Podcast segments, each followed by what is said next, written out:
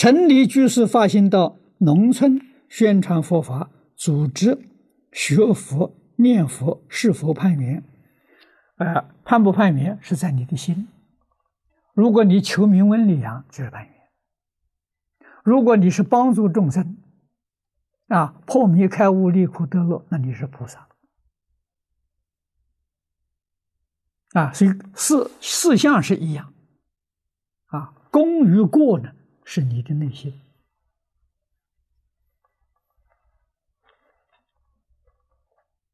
啊，你的心是真诚的，是为别人的，啊，是为佛法正法久住，为利益众生，你这你是无量功德。